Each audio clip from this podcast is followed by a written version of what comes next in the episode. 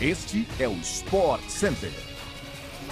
Um bom dia para você, fã do esporte. Chegamos com mais um podcast do Sport Center que vai ao ar de segunda a sexta-feira, às 6 horas da manhã, além de uma edição extra às sextas à tarde. Eu sou Luciano Amaral e não se esqueça de seguir o nosso programa no seu tocador preferido de podcasts. O Sport Center também chega diariamente na TV ao vivo pela ESPN e do Star Plus. Hoje são quatro edições, 11 horas da manhã, 4 horas da tarde, 6 horas da tarde e também 11 e meia da noite. Vambora, tá começando mais um podcast do Sport Center.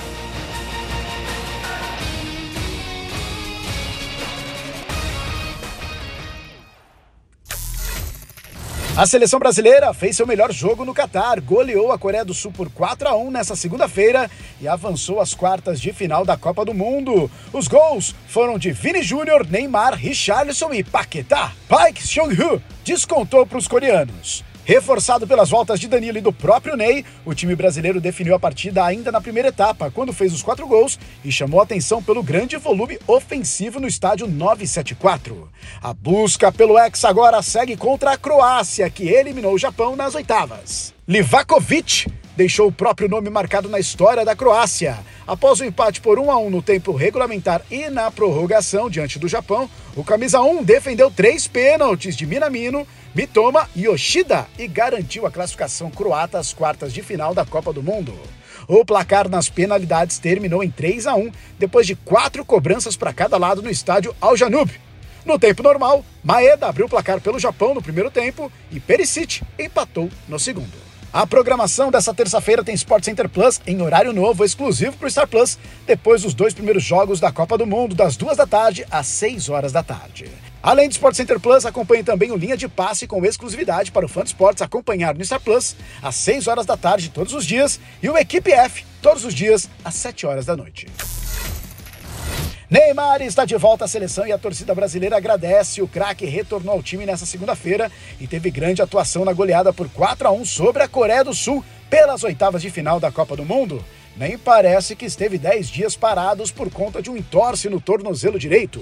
Neymar mostrou que queria jogo e com menos de 5 minutos ele acelerou um passe para Vini Júnior na ponta esquerda e depois tentou uma tabela com Richarlison. O camisa 10 atuou mais pelo lado esquerdo da linha de ataque, armando as jogadas. Mas foi numa descida para a direita que ele quase abriu o placar. Rafinha avançou até o fundo, cruzou rasteiro. Pressionado pela marcação, Neymar furou o chute, a bola sobrou para Vini Júnior e gol do Brasil.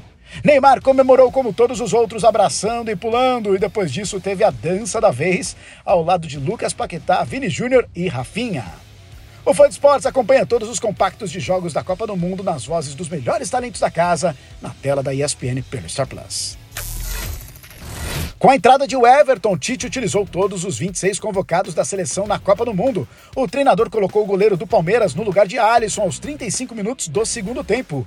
Agora, todos os jogadores do Brasil que estão no Catar já entraram em campo pelo menos uma vez.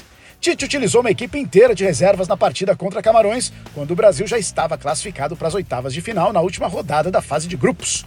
No entanto, apenas o Everton não entrou durante a partida.